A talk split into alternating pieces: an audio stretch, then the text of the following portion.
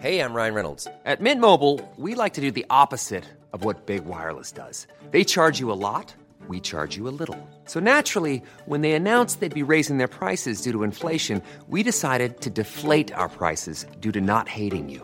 That's right. We're cutting the price of Mint Unlimited from $30 a month to just $15 a month. Give it a try at mintmobile.com slash switch. $45 upfront for three months plus taxes and fees. Promo rate for new customers for limited time. Unlimited more than 40 gigabytes per month. Slows. Full terms at mintmobile.com.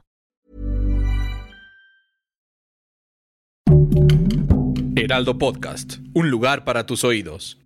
Hola, ¿qué tal amigos? ¿Cómo están? Bienvenidos a este live de después de la función. Como cada semana, nos da muchísimo gusto saludarles y que nos saluden a través de sus mensajes. Tenemos los comentarios de los estrenos en plataformas, también en cines.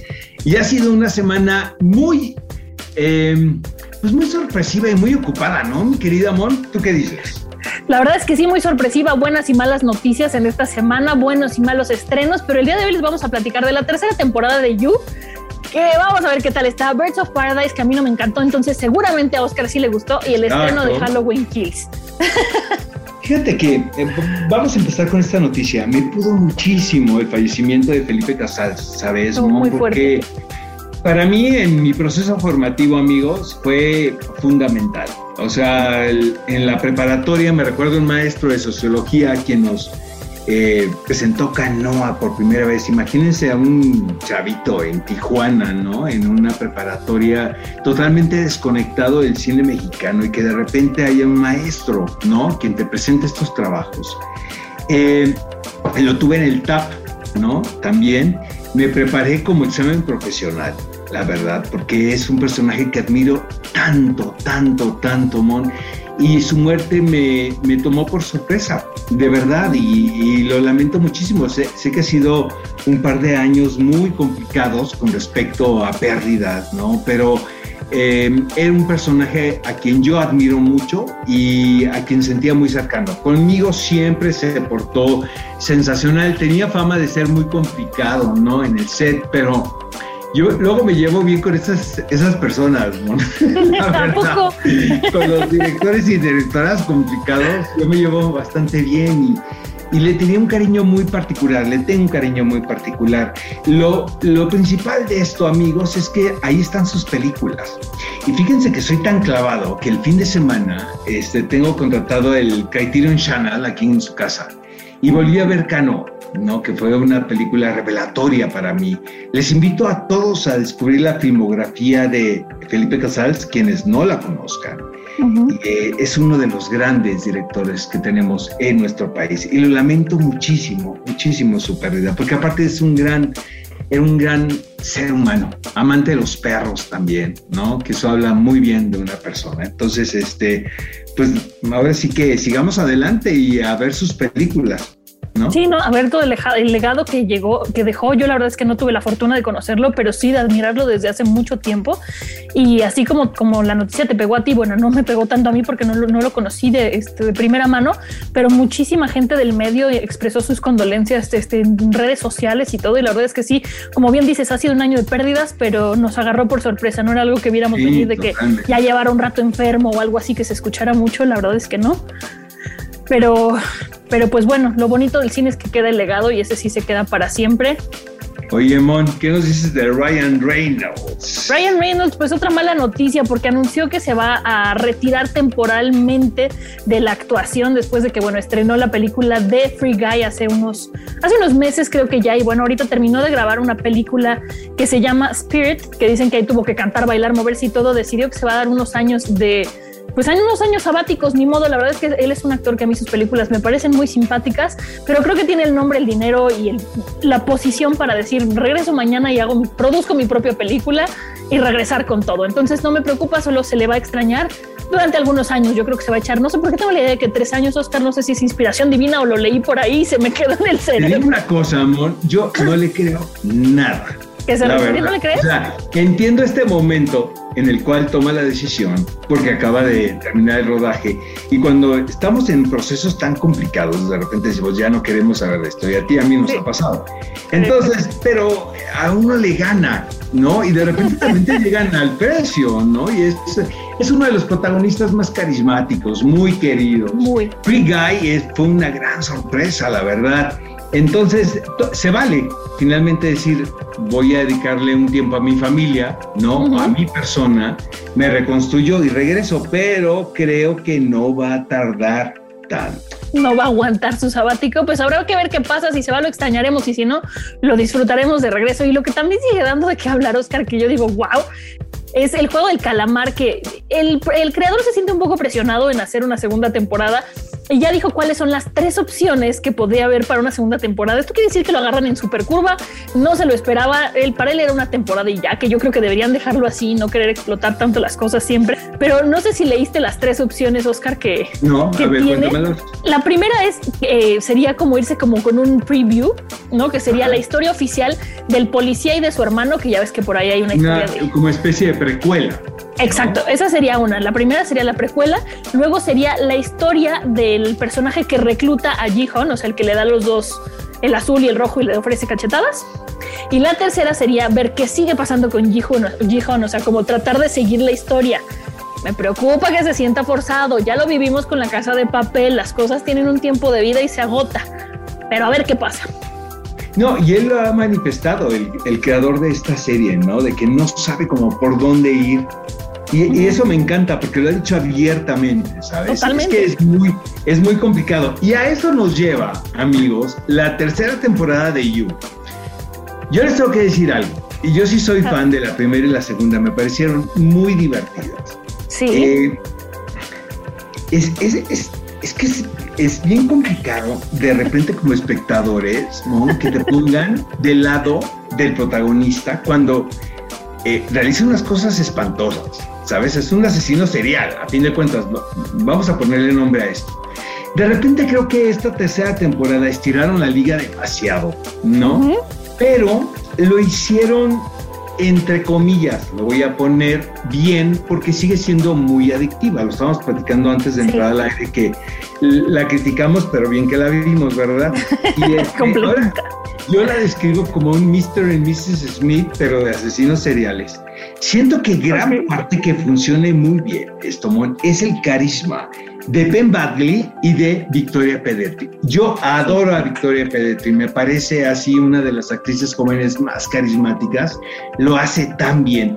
Pero siento que la historia terminó en la segunda temporada, si me preguntas. Ahora, podemos seguirla Y de repente gran parte del morbo es hacia dónde van los escritores, ¿sabes? O sea, qué van a buscar, por dónde se van a ir, que eso también es muy interesante. Obviamente detrás de esto está Netflix, quiere seguir capitalizando en la idea. Ha sido un trancazo la serie, lo va siendo. Eh, Ben Bagley ya, ya, ha tenido dos, dos éxitos, que es Gossip Girl y esta serie, o sea que ya puede vivir de sus este, regalías el resto de su vida. ¿Tú qué piensas de esto? Pues mira, la verdad es que yo también, la primera la disfruté muchísimo, la segunda dije, ah, ok, le están dando la vuelta, pero cierra muy bien. Esta tercera yo me, me, sentía un poco escéptica, así como de a ver qué pasa. Y creo que los primeros capítulos funcionan sin spoilerles nada, porque vemos esta pareja de asesinos seriales, psicópatas, enfermos, obsesionados, trabajar como una pareja por un bien común, que es como la pareja. Y dices, ok, van a funcionar bien enfermos, pero bien, te la compro. Pero de repente se empiezan a poner en contra de uno del otro y de repente ya empiezan a retomar varias este, viejas mañas y siento que, se, que lo rebuscan un poco.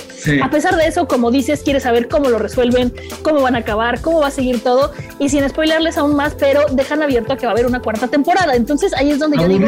Aburrida no es, estamos de acuerdo.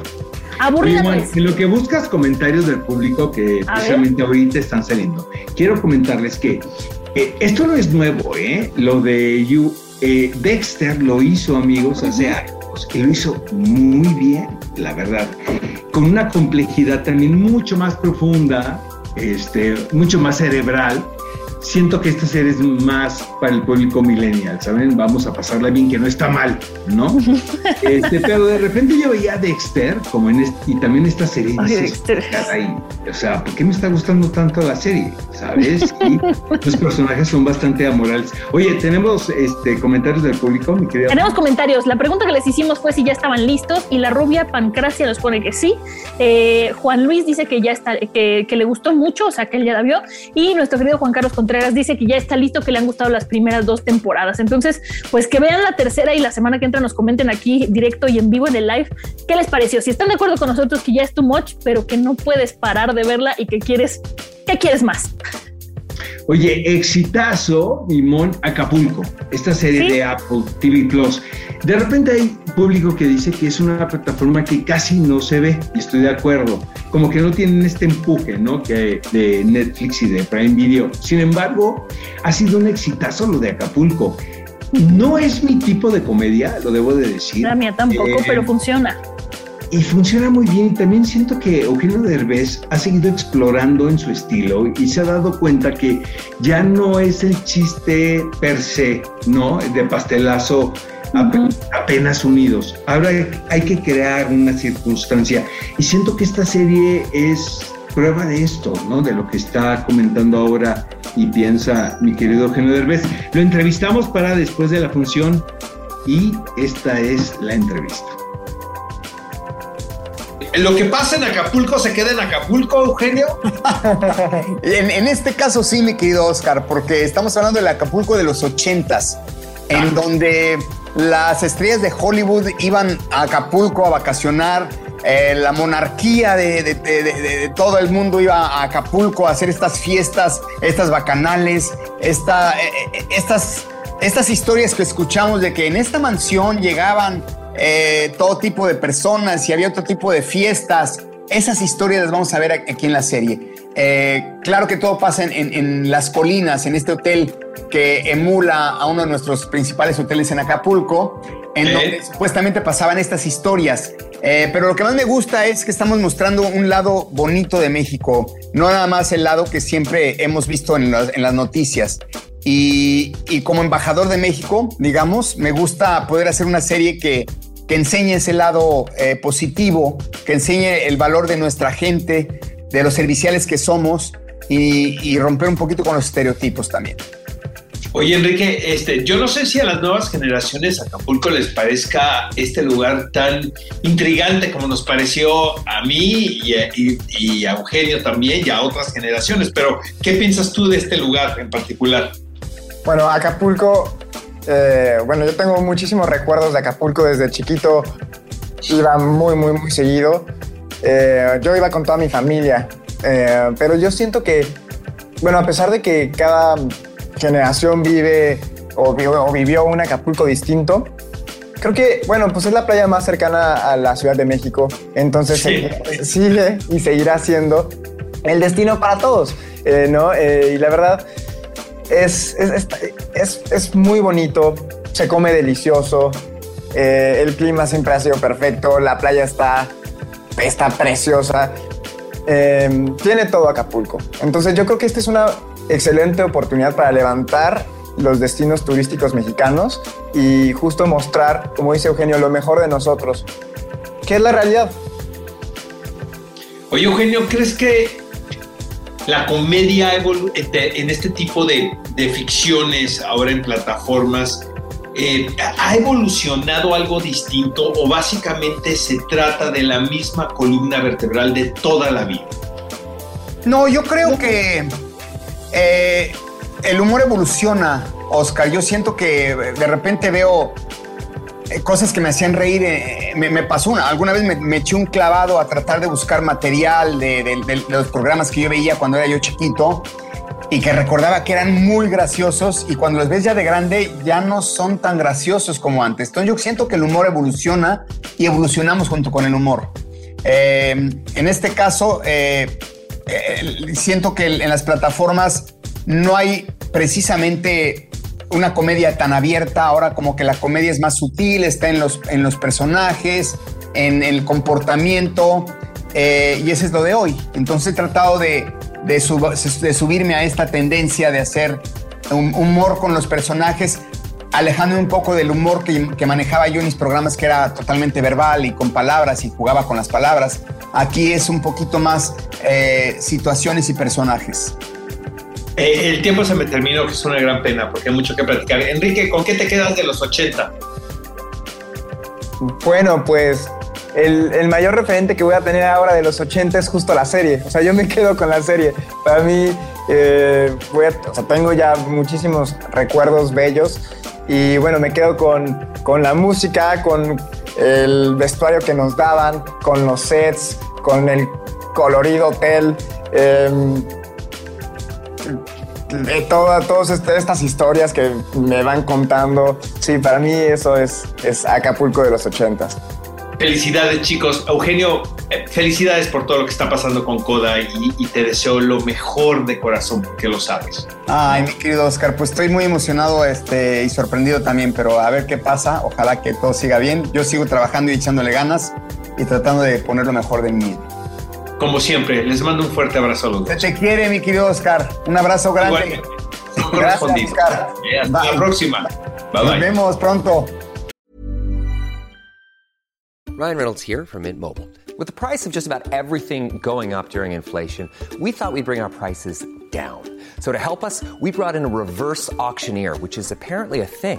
Mint Mobile unlimited premium wireless. Ready to get 30, 30, bit to get 30, bit to get 20, 20, 20, bit to get 20, 20, bit to get 15, 15, 15, 15 just 15 bucks a month. So, Give it a try at mintmobile.com slash switch. $45 upfront for three months plus taxes and fees. Promo rate for new customers for limited time. Unlimited more than 40 gigabytes per month. Slows. Full terms at mintmobile.com. Pues muy buena la entrevista. Yo la verdad es que voy al día con Acapulco. Te insisto, no es un humor que yo diga, wow, es maravilloso, pero creo que es un producto que hay que ver porque refleja lo que era Acapulco hace algunos años, que era como el lugar perfecto donde no había inseguridad, donde la gente iba a divertirse, a vacacionar y a relajarse. Y la verdad es que en la serie lo reflejan muy bien. Pero vámonos con otro tema que no es tan bonito, o a lo mejor para Oscar sí, que es Birds of Paradise. Esta película que encontramos en, en Amazon Prime Video, eh, donde vemos a dos chicas que compiten por un lugar en la ópera de París. Es un drama adolescente. Tenemos a, a Marine, que es una bailarina que tiene un gran trauma por la muerte de su hermano gemelo, y a Kate, que es gringa. Bueno, Marine también es gringa, es la hija de la embajadora eh, de Estados Unidos en Francia, y se ganó, bueno, Kate se gana una beca para estudiar ahí que resulta que la otorgó la, la mamá de Marine. Entonces, bueno, empiezan como enemigas, después acaban haciendo un pacto en el que las dos o ganan o pierden. Eh, no les digo más para no spoilearla. A ver, dime, Yo te digo, dime. Me pareció como un gusto culpable, la verdad. Sí, es muy mala, pero es muy divertida. Y creo que también eh, se necesita talento para eso, amigos, ¿saben? O sea, como para llamar tu atención como espectador y que Cagarla con estilo. Eh, es mala con estilo, exactamente, mala con onda, ¿no? Digo yo. Eh, eh, todo tiene que ver con el mundo del baile clásico. Es un Eh, reflejo muy ya hemos- interesante. ya lo hemos visto, obviamente, en Black Swan, por ejemplo, ¿no? Que es, el, que es como lo más claro. También Center Stage, hubo una serie en, Star, en Stars también. A mí Eh, me recordó un poco a la de Netflix, la de Tiny Pretty Things.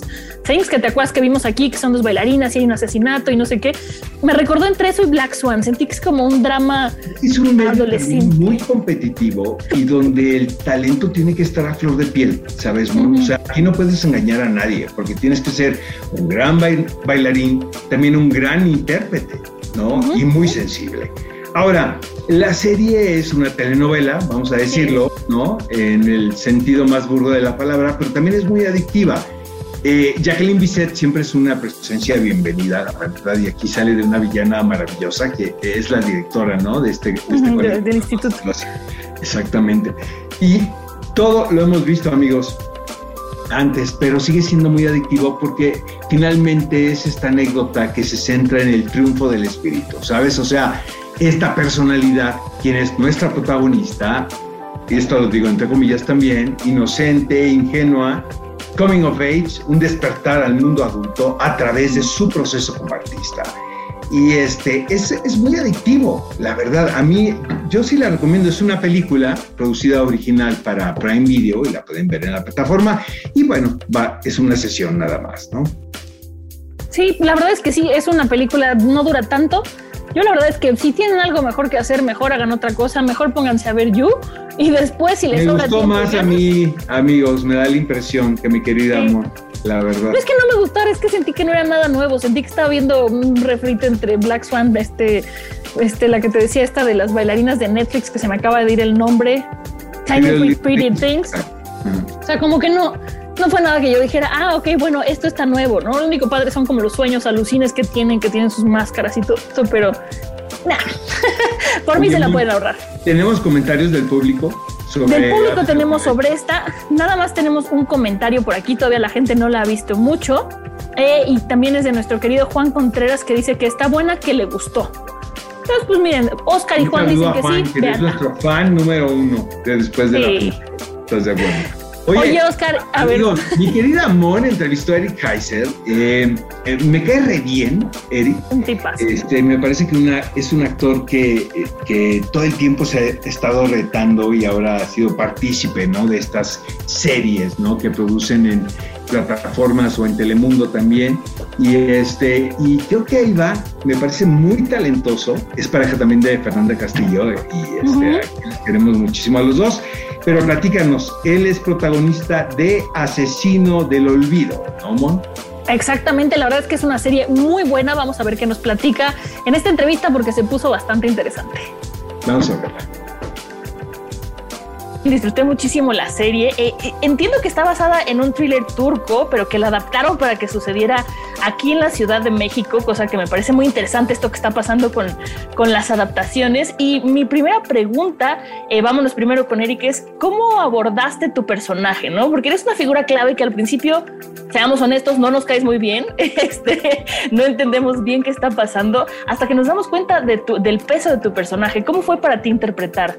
Eh, para mí era bien importante que se asomara el ser humano siempre, eh, que viéramos a Francisco Pira, pero que pudiéramos ver el resto de las capas y que se entendiera que él era pues como una especie de personaje eh, que estaba apareciendo a cuadro porque eh, le convenía al rating y le convenía a la cadena para la que trabajaba y le convenía hablar hablaba y demás y, y que desde un principio pudiéramos abrir la puerta para que el espectador pudiera ver que quizá había algo más en ese, en ese personaje. Eh, siento que es la primera vez que me atrevo a construir como de, de forma tan cercana y un personaje que tenga tanto de mí, eh, que hable muy similar a como yo hablo, que, que tenga muchos movimientos incluso como míos, ¿no? Como eh, cosas que fui explorando, sobre todo con, con Ernesto y que él me invitó a hacer este trabajo pues de una manera un tanto distinta como lo había hecho otras veces. Entonces, pues me atrevo a decir que, que la construcción también eh, pues tiene mucho de Eric y también habla de muchas cosas que yo quería decir en lo personal, eh,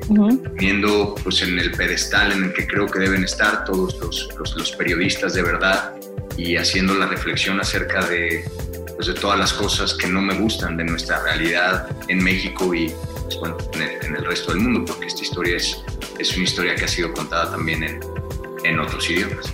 ¿Cómo fue el proceso para ustedes como actores? Desde un principio les dieron el guion, o sea, los guiones de todos los capítulos, ¿sabían hacia dónde iban sus personajes, cómo iba a funcionar todo? ¿O más bien fue como un, pues voy al día y van escribiendo y van adaptando? Porque eso también eh, actoralmente pues implica eh, abordar las cosas de diferente manera. No, acá sí tuvimos la fortuna de tener todos los episodios desde, desde un inicio. Eh, pudimos hacer un par de lecturas con todo el elenco antes de arrancar a filmar, conocernos, eh, hablar mucho de nuestros personajes. Eh, Ari tiene la fortuna de ser parte del proyecto desde la raíz, ¿no? A él le tocó todavía ir a, a Turquía. Eh, en fin, creo que, que- que tuvimos pues la, la producción nos brindó todo lo que necesitábamos para, pues para poder dar lo mejor de nosotros y sacarle el mayor provecho a, pues a esta que es una gran historia. Efectivamente, este, o sea, no solo se nos dio el guion, sino que yo ya había visto la otra serie, ¿no? Eh, La turca, y nos habían llevado a algunos a, a filmar un- una especie de demo a, Ok. a Istambul. Entonces, este, tuve la fortuna de conocer a los creadores, eh, que son eh, dos talentosísimos este, artistas turcos. Eh, y ellos eh, nos ayudaron a hacer ese demo y pues por lo tanto también gracias a eso se, se generó todo el proyecto. Y esa era la intención, digo, ya me surgió una pregunta nueva, la intención de tu viaje a Turquía, o sea, hacer una especie de demo o además eh, conocer la cultura para tratar de de alguna manera mexicanizarla, pero respetar esa esencia o cuál era el objetivo. Eh, bueno, el objetivo era hacer el demo, ¿no? Y Ok, esta fue, digamos que fue eh, el inicio del proyecto eh, y nos llevaron algunos a, a armar esta propuesta eh, para ver si era viable. Entonces, pero bueno, obviamente en el viaje, pues aprovechas para conocer la cultura y también pues darnos cuenta de que efectivamente tenemos muchísimos puntos de encuentro, ¿no? Eh, Era muy interesante hablar con estas, eh, estos dos, bueno, el guionista y el director, que también es actor allá y es de hecho muy, muy famoso, muy conocido. La gente lo para en la calle eh, porque pues ha salido en muchísimas telenovelas turcas. Entonces la gente lo, lo mega ubica y él eh, tiene justamente reflexiones muy similares a las nuestras en México y por eso hicieron esta serie. Él es Eric Kaiser, amigos. eh, y ahora sí, vamos a entrar al tema de Ha- Halloween Kills. La película favorita de Oscar por excelencia, cine de arte. Mon, qué mala película. Qué Yo no la pude acabar. Oscar. Qué decepción. Y fíjate que David Gordon Green, eh, el anterior, había prometido como una reinvención ¿no? del mito de Halloween. Yo la verdad soy fan de lo que hizo John Carpenter en los 70. Y eh, de alguna manera también remite ¿no? lo que se construyó ¿no? en las primeras películas, en la 1 y en la 2 sobre todo. Eh, Jamie Lee Curtis es nuestra reina ¿no? de la Scream Yo tenía mucha- muchas esperanzas en Jamie Lee Curtis. Dije, bueno, por ella la voy a ver, aunque no duerma un mes. Me da la impresión que aquí estaba pensando en el tiempo compartido, ¿sabes? Que tienen que pagar en Puerto Vallarta. es que apenas se aparece, la verdad. O sea, no Sí, queremos sí. spoilear, pero su participación es mínima. Ahora, esta es la segunda de tres. Es una trilogía de David Gordon Green, pero esta, amigos, es tan mala porque creo que traiciona todo el mito construido por John Carpenter.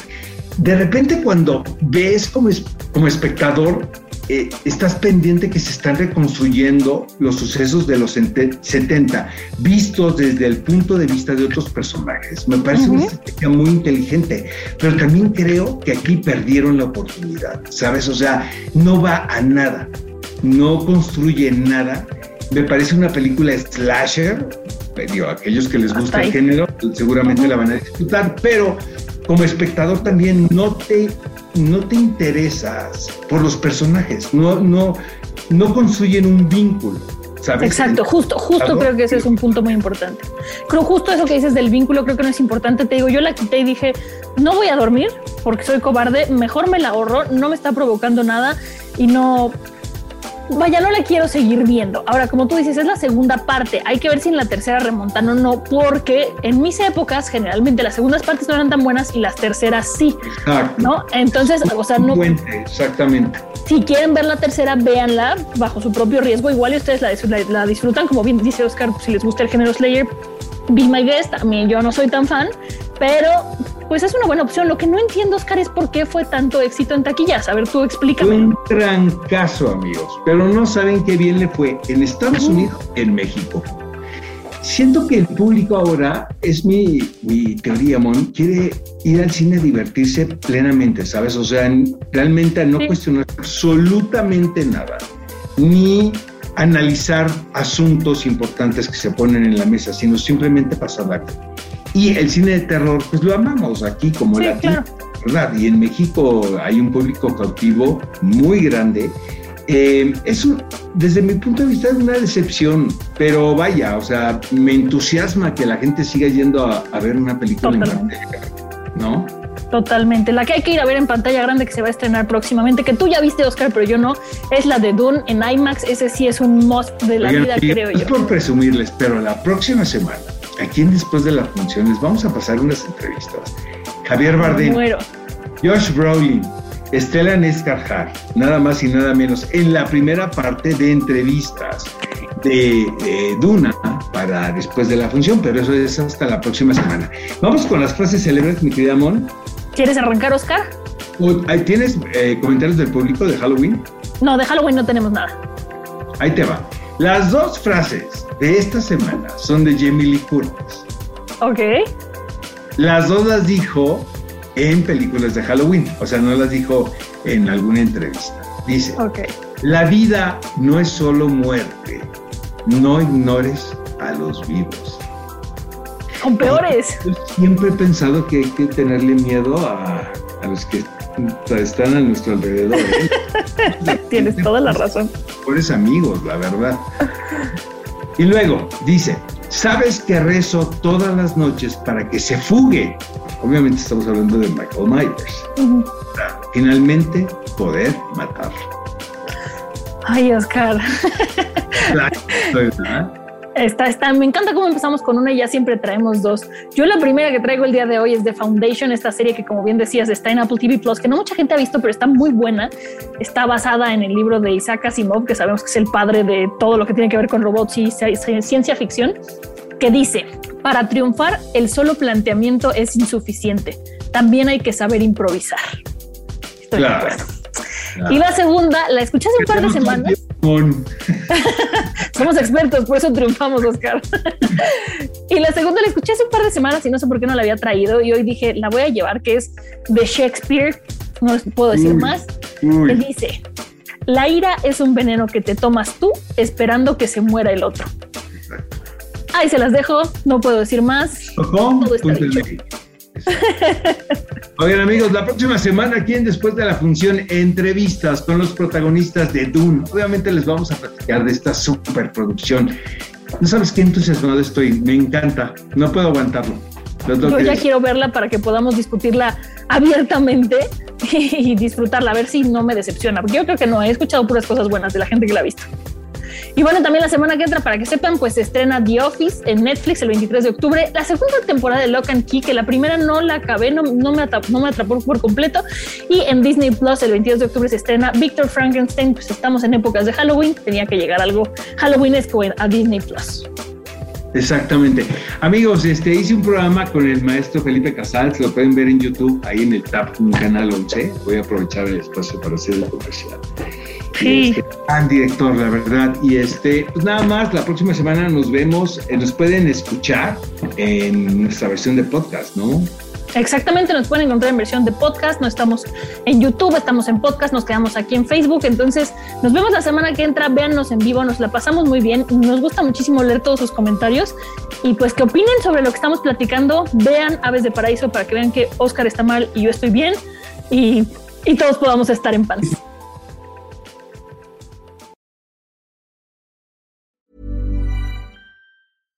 Even when we're on a budget, we still deserve nice things. Quince is a place to scoop up stunning high-end goods for 50 to 80% less than similar brands. They have buttery soft cashmere sweaters starting at $50, luxurious Italian leather bags, and so much more. Plus, Quince only works with factories that use safe, ethical, and responsible manufacturing. Get the high-end goods you'll love without the high price tag with Quince. Go to quince.com/style for free shipping and 365-day returns.